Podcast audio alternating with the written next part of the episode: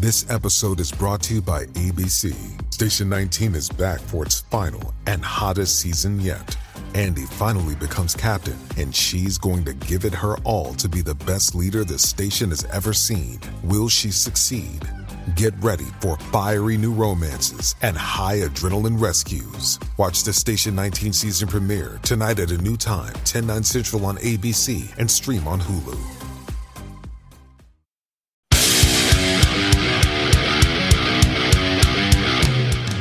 Normalmente, los criminales dejan algún tipo de prueba en la escena del crimen. La clave es encontrarlas.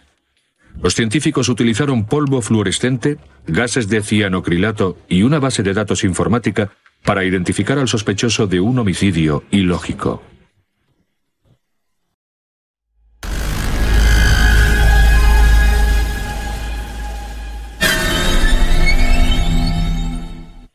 Eran las 4 de la mañana de un día de octubre y Kim Miller atendía la centralita de la policía. No cuelgue, por favor.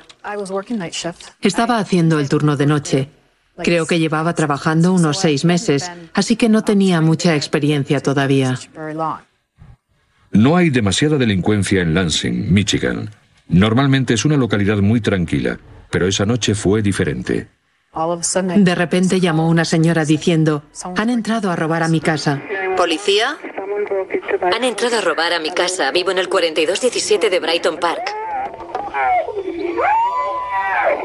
Señora, no cuelgue. La llamada se cortó. Así que estaba claro que le había pasado algo. La patrulla fue enviada de inmediato.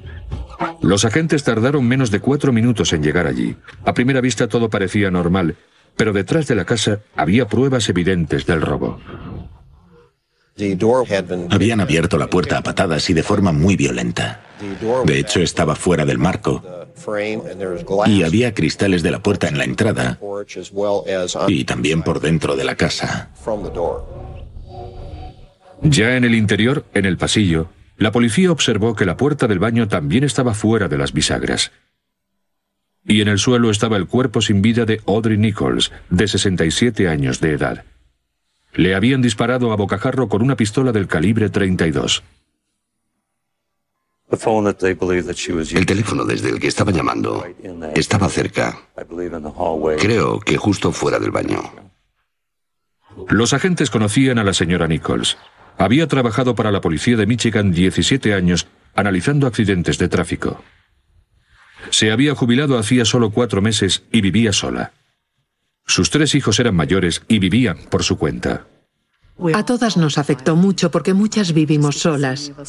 Fue un gran golpe, una gran conmoción. Y estábamos muy enfadadas, estábamos muy enfadadas. Aunque la policía llegó a los cinco minutos, el asesino ya no estaba en la casa. Ninguno de los cajones ni los armarios estaban revueltos, pero el bolso de Audrey había desaparecido. Parecía que habían elegido la casa específicamente para el robo. Alguien entraba, encontraba algo de valor y lo vendía para comprar drogas. Un análisis preliminar de las pruebas no dejó dudas de lo que ocurrió.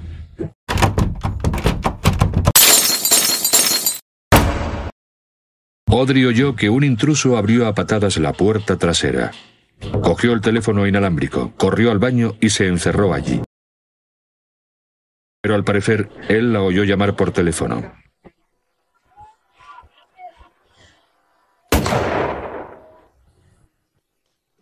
Entonces cogió su bolso y huyó. La mujer se acurrucó en el suelo del baño para llamar a la policía. Y según los patólogos forenses, giró la cabeza para evitar lo que vio venir. Un disparo mortal. No hay nada peor que eso. Desgraciadamente la policía no pudo encontrar testigos. No teníamos ningún vecino ni nadie que hubiera visto o oído nada en la zona, ni nadie que pudiera darnos algún tipo de descripción física. No tuvo ningún respeto por la vida humana. Lo único que queríamos era encontrar a ese tipo y encerrarle. Los agentes de policía y los expertos registraron la vivienda de Audrey Nichols esperando encontrar pruebas que hubiera dejado tras de sí la persona que la mató. La víctima estaba en el baño, muerta. Así que determinamos la trayectoria que siguió el asesino desde la entrada hasta el baño. Y todo lo que ocurrió en dicha trayectoria teníamos que imaginarlo.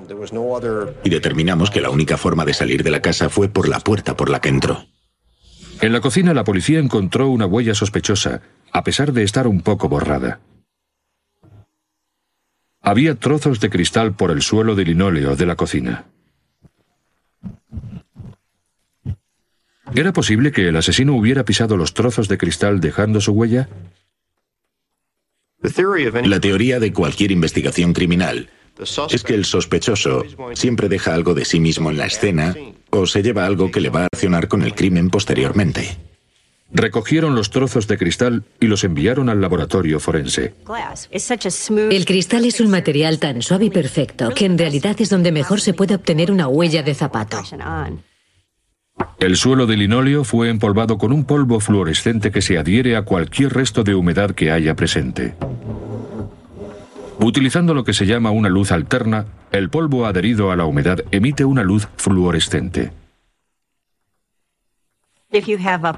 Si se tiene un suelo de linóleo estampado donde el fondo interfiera con la impresión, se puede utilizar la luz alterna para eliminar el fondo, es decir, se puede oscurecer el fondo. Así el polvo fluorescente que se utiliza para ver la impresión tendrá muy buen contraste. Hubo suerte. Vieron una huella clara. El tacón izquierdo del calzado del asesino. Parecía ser un calzado deportivo. La mayoría de las huellas son parciales. A veces nos encontramos con huellas totales, pero con pisadas de otras personas por encima. Dichas pisadas pueden borrar la huella, por lo que suelen ser huellas parciales. En el laboratorio forense los científicos vieron lo que parecía ser otra huella en un trozo de cristal. Así que la colocaron en un tanque sellado, donde calentaron cola de contacto. Los vapores crearon una imagen de la pisada. Se veía como la parte delantera de la zapatilla derecha del asesino. Como teníamos la parte delantera en el cristal y la trasera en el suelo, teníamos básicamente la huella entera. Así que pudimos esbozar la huella de la pisada. Recuerdo mirar al cristal y decir, tenemos unas huellas muy buenas aquí. Hoy, los analistas forenses tienen acceso a sofisticadas bases de datos de todo tipo de huellas de calzado.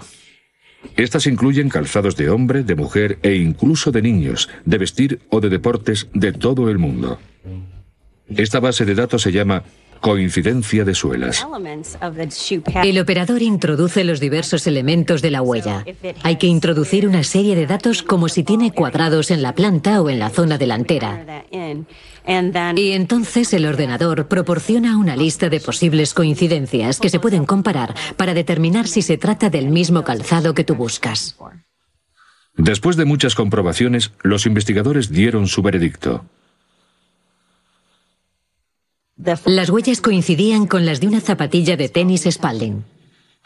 Por desgracia, la huella no era completa y algunos detalles no estaban claros. El hecho de que llevara unas zapatillas de deporte era lo único que sabíamos. Un mes después de la muerte de Audrey, un peatón encontró su bolso en un descampado situado a poco más de un kilómetro de su casa. Sus tarjetas identificativas estaban dentro, pero el dinero había desaparecido. Esto demostraba que el robo había sido el móvil. Pero, ¿por qué la mataron? Era una pregunta que no podíamos contestar. Nos seguíamos preguntando, ¿quién haría esto y por qué? Porque a ella. ¿Por qué la eligieron a ella? No es que fuera una mujer rica, no era una persona ostentosa en absoluto.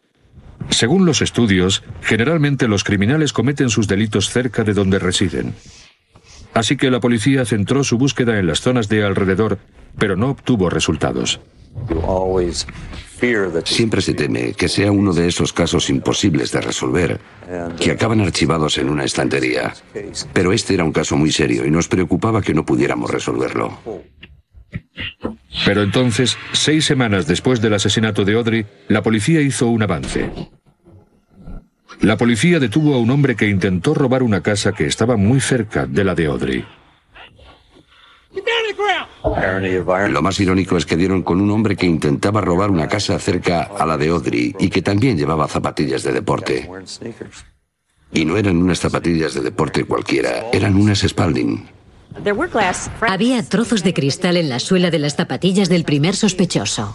Y pensamos, vaya, ¿será él? Y ahí nos dimos cuenta de que quizás íbamos a poder resolver el caso del asesinato de Audrey. Pero no resultó ser tan simple.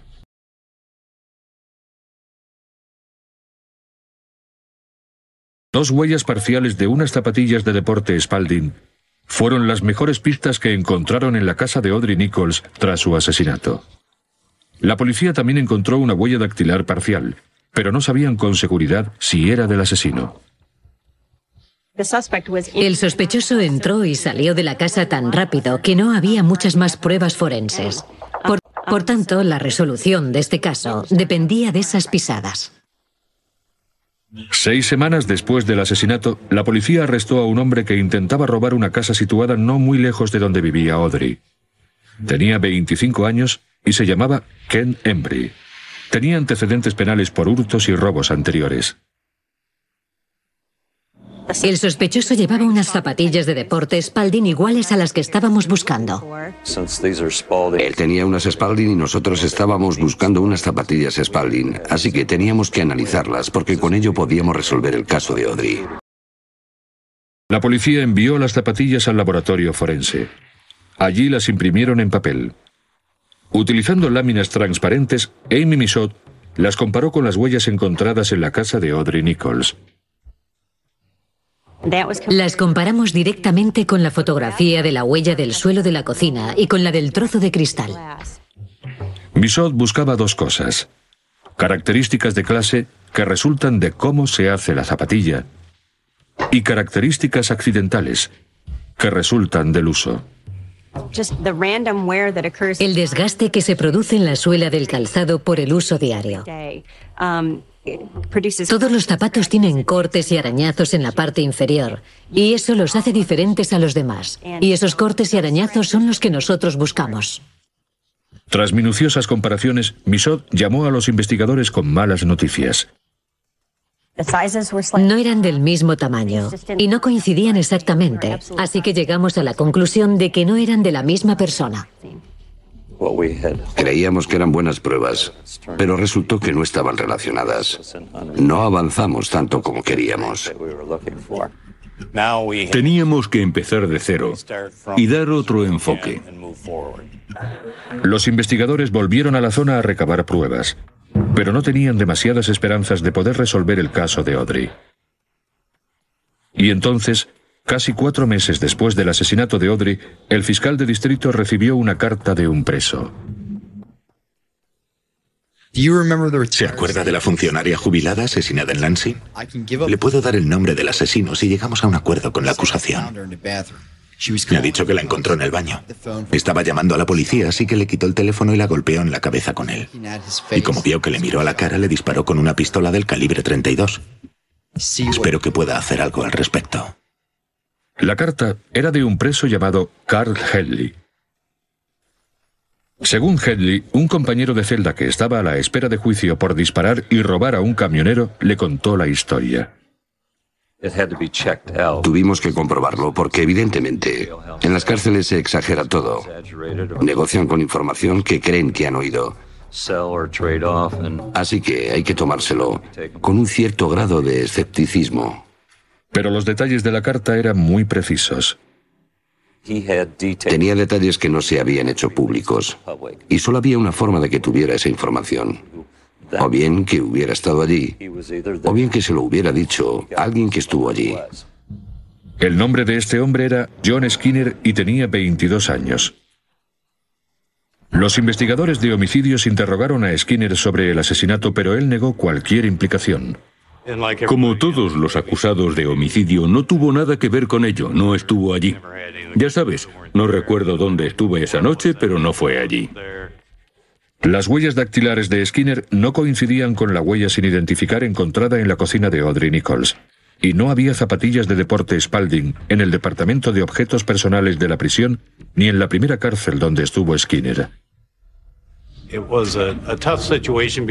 Fue una situación muy difícil, porque el homicidio se había producido hacía meses y no encontrábamos al asesino que estaba suelto y podía matar a más gente. De nuevo, la investigación se enfrentaba a una crisis. Sin huellas dactilares que coincidieran y sin zapatillas de deporte Spalding, los investigadores no podían hacer nada más.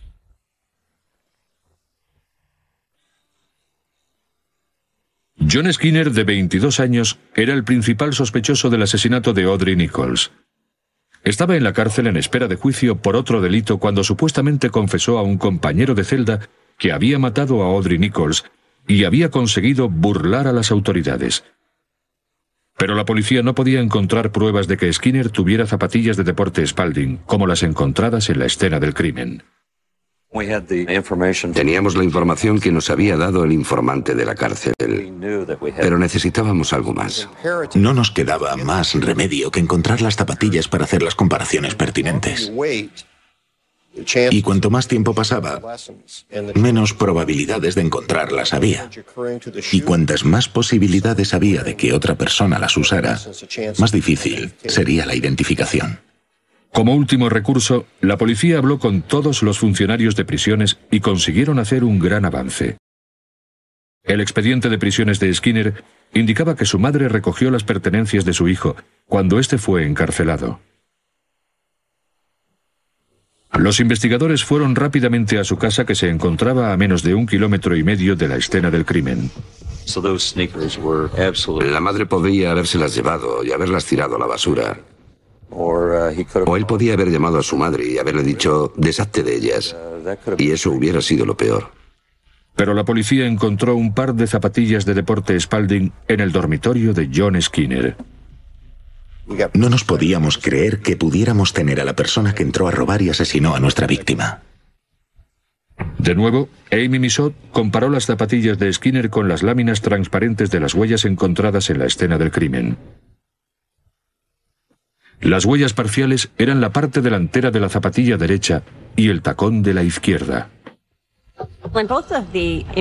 En las dos huellas, tanto en la del suelo de la cocina como en la del cristal, las marcas accidentales y características de la huella de la zapatilla eran lo suficientemente visibles como para poder determinar que sin duda alguna se trataba de las mismas. ¿Cómo iba a justificar que sus zapatillas de deporte estuvieran en la escena del crimen? ¿Qué explicación iba a dar? Era imposible que pudiera justificar su presencia en la casa, aparte de ir a robar y acabar matando a la víctima. Basándose en las pruebas forenses, los fiscales dicen que Skinner abrió la puerta trasera a patadas y rompió el cristal. Al entrar en la vivienda dejó una huella parcial en un trozo de cristal. Su otra zapatilla dejó otra huella parcial en el suelo de la cocina. Audrey oyó el golpe, cogió el teléfono, corrió al baño, se encerró y llamó a la policía. ¿Policía? Alguien ha entrado a robar en mi casa. Cuando Skinner oyó eso, abrió a patadas la puerta del baño y la mató. La policía llegó a los cinco minutos, pero Skinner había escapado ya con el bolso de Audrey, que tenía 100 dólares dentro. El dinero fue más importante que la vida de una persona. Su ruina fue el hecho de llevar unas zapatillas Spalding. No había ninguna otra razón para que sus huellas estuvieran ahí. No conocía a la víctima y la víctima no le conocía a él. La policía interrogó a Skinner una última vez y le hablaron sobre las pruebas que había contra él. La pregunta que me hizo fue, ¿tiene mis huellas en la casa? Y yo le contesté, Sí, las tengo, John. Tengo tus huellas y necesito saber si planificaste este asesinato o si fue fortuito. Skinner fue consciente entonces de que la investigación había concluido. Confesó el crimen y dijo que eligió la casa al azar. Lo único que quería era robar algo de dinero para comprar drogas. Según él, no fue a la casa con la intención de matarla ni nada parecido. La oyó hablar por teléfono y solo quería impedírselo. Y disparó la pistola de forma accidental, Pero eso es algo muy difícil de creer. No le pudimos identificar por las huellas. No sé si llevaba guantes, pero su ruina fue llevar esas zapatillas a Spalding. Después de su confesión, hablamos con él sobre dónde estaba el arma, ya que nuestro objetivo era que no se cometieran más crímenes con ella. Y nos dijo que nunca encontraríamos la pistola, porque la tiró a una alcantarilla. Y después se retractó y dijo que la tenía otra persona y que nunca la encontraríamos. John Skinner fue declarado culpable de homicidio en segundo grado y condenado a cadena perpetua. Me alegro de que exista la ciencia forense, porque gracias a ella se pudo resolver este caso y atrapar a la persona que cometió el crimen, por sus familiares y amigos. Y personalmente, creo que Audrey ya puede descansar en paz, sabiendo que sus hijos saben lo que ocurrió y sus amigos también saben lo que ocurrió. En la investigación de homicidios, la primera línea de defensa es la ciencia forense.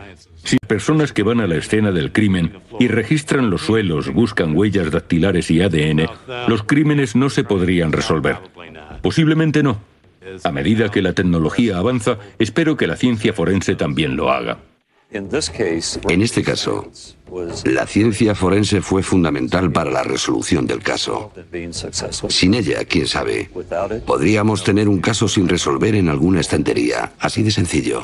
Pero con la ciencia forense, los casos se resuelven.